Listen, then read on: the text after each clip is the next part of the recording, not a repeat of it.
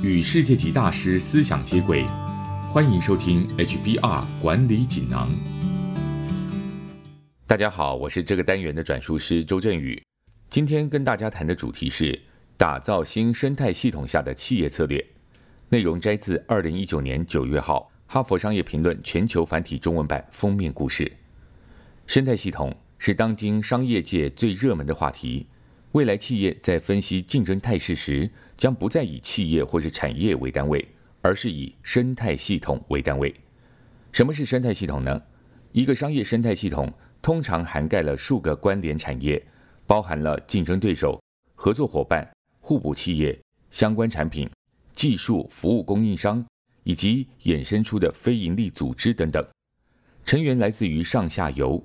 彼此之间大多互相依存，但可能同时存在着竞争、合作或者是竞合等关系。生态系统中必须要存在着某种服务、工具与技术，让成员可以在某个平台上共同演化以及获益，才能健康的发展。否则，这个生态系统就可能缩减或消失，危及成员的生存。然而，当今的生态系统不同于以往所说的产业链上中下游垂直整合系统，在几股驱动当今生态系统的力量中，最重要的是数位科技的发展。这股驱动力连接了以往跨领域的事物，彻底改变了企业服务顾客的方式。市场上常见的几个重要生态系统，例如 Google 和阿里巴巴等数位原生公司所建立的平台，又例如。苹果设立的 iPhone App Store 销售第三方设计的应用程式。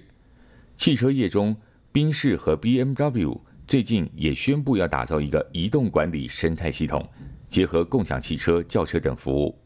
未来，即便你不是整个生态系统的领导者，也可能需要依附在某个生态系统之下。要设计或参与这样的生态系统，不能只着眼于传统的策略架构。聚焦在生态系统的架构，必须要思考以下五个问题。问题一：你是否能够帮助其他企业创造价值？在生态系统的竞争里，成功不仅在于你自己本身要能够创新，协助其他企业创新也是一样的重要。问题二：你应该扮演什么角色？在你创造的生态系统里，你不一定要当领头羊和总规划。有时候扮演互补者的角色，反而对你更有利。问题三：参与条件该是什么？在开放的生态系统，例如 Uber，驾驶人只需要符合某些基本标准，像是有驾照并通过公司审核，就可以加入 Uber。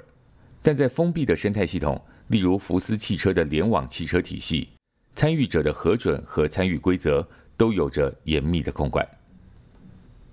问题四：你的组织是否能调试因应顾客的需求和互补者合作的意愿与能力，都可能产生剧烈变化。你需要因而改变资源的配置。生态系的成员也必须能够迅速应应。问题五：你该管理多少个生态系统？有些成功的协调者会同时管理好几个生态系统，各自涵盖事业的不同部分，以产生纵效。不过，并不是掌管越多生态系统越好。管理者必须考量下列因素，包括部署其他生态系统的成本，以及跨生态系统对顾客的利益影响等等。